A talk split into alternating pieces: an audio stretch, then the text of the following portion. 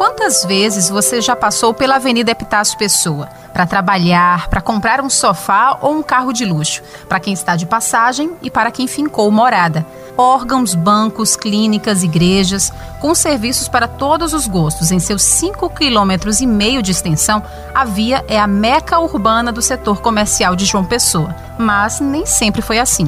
A Avenida Epitácio Pessoa é a ponte de asfalto que liga o centro e a praia, o antigo e o novo na memória da cidade. Atualmente é movimentada, artéria comercial que atravessa vários bairros. Mas não é só nisso que reside a importância da Epitácio, e sim em sua história. Ela é símbolo do desenvolvimento de João Pessoa, que, ao contrário da maioria das cidades litorâneas, nasceu do meio e aos poucos rumou para seu litoral. Achar uma casa em meio a tanto frenesi de carros e comércios é como procurar uma agulha num palheiro, mas ainda há uma remanescente dos tempos onde ver a avenida era como testemunhar o futuro se desenhando. Dona Socorro Coimbra, ela viu o caminho para o mar se abrir.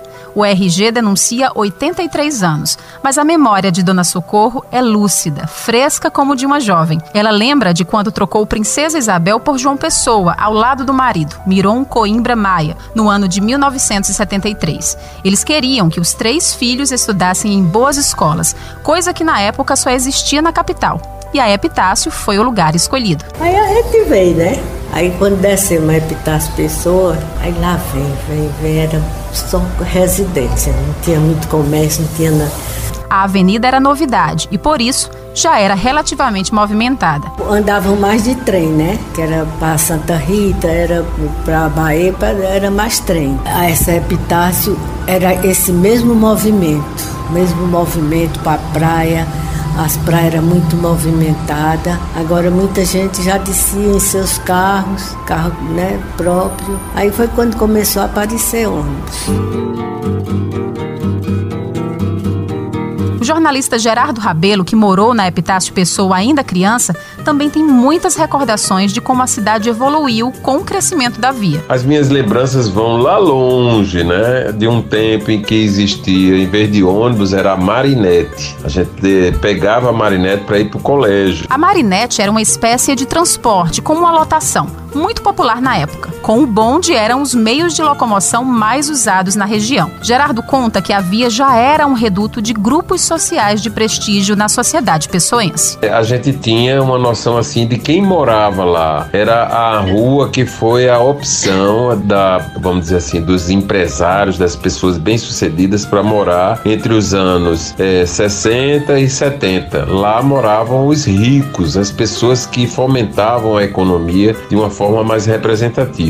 A casa de uma das famílias mais famosas da cidade servia até de hotel para autoridades e artistas que visitavam João Pessoa. Lembro claramente quando Adrião e Creuza Pires, que eram é, empresários super bem-sucedidos na cidade, estavam construindo uma casa que era uma mansão realmente na descida da ladeira da Epitácio Pessoa, né, na altura do Miramar, e que essa casa virou um símbolo da arquitetura porque e da nobreza, vamos dizer assim, porque não existia hotel funcionando em João Pessoa para acomodar personalidades. O presidente Castelo Branco, quando veio a João Pessoa, ficou hospedado na casa de Adrião e Creuza Pires, porque lá era o ambiente, o lugar que era compatível com o presidente da República. Com a chegada cada vez maior do comércio na avenida nos anos 80, a Epitácio Pessoa foi sofrendo uma evasão residencial. Pouco a pouco, a maioria das famílias migrou para outros bairros. Gerardo compara esse fenômeno de deslocamento ao que também aconteceu na Avenida Paulista, em São Paulo. Na Avenida Paulista moravam os maiores industriais, as pessoas mais é, benquistas, não era socialmente, era economicamente. Era o metro quadrado mais caro. Na época das pessoas foi a mesma coisa. Na Paulista as pessoas saíram para os bairros mais nobres, mais distantes, é, com áreas maiores tal. Aqui é a mesma coisa, as pessoas migraram para a Avenida Cabo Branco, Avenida Almirante Tamandaré, foram para Naíra, para Bessa. É, mais recentemente, isso de quando começou essa migração que saíram, foram muitos para o altiplano recentemente. Existem muitas histórias sobre a idealização da Avenida Epitácio Pessoa. A maioria atribui a obra ao governador João Pessoa, mas a historiadora Loívia Almeida esclarece que a concepção da avenida partiu do governador Camilo de Holanda, que esteve à frente do estado nos anos de 1916 a 1920. A ideia do Camilo de Holanda era criar uma estrada que levasse até o que hoje é a praia de Tambaú e que nessa praia fosse criado também um porto, devido a questões de infraestrutura e condições específicas dessa praia, esse projeto não pôde se concretizar. A obra foi projetada ainda pelo governador seguinte, Solon de Lucena, e a planta final teve, enfim, a contribuição de João Pessoa, no fim dos anos 20. A história conta que a epitácio foi esboçada nos sonhos do governador. João Pessoa teria avistado o mar da sacada do Palácio do Governo e, desde então, desejou que a Avenida Epitácio Pessoa ligasse em linha reta o palácio à orla marítima. Um erro topográfico não permitiu que o sonho de João se concretizasse e uma das pontas da avenida foi parar na Praça da Independência. Mais do que essa ideia de que era o sonho do João Pessoa, eu prefiro acreditar que ele era um político racional e visionário. Eu acredito que ele enxergava a, a potencialidade da, da cidade crescendo nessa direção e expansão para o mar, né? Assassinado em 1930, João Pessoa não chegou a ver a epitácio pronta.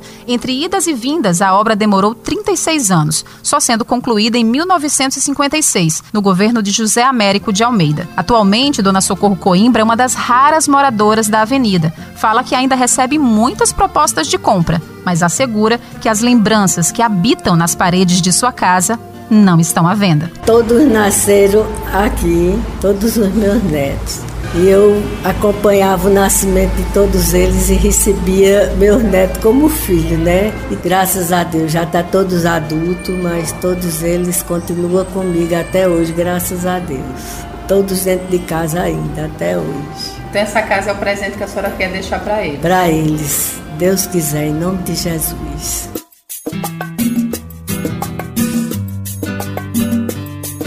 Dona Socorro nem liga para a movimentação acelerada da avenida. No seu refúgio, o barulho do trânsito é sinfonia. Socorro é só elogios para sua epitácio. Perto da praia, perto do mar, tem comércio, perto de tudo, né? Com todo movimento, eu gosto, adoro essa, essa epitácio pessoa.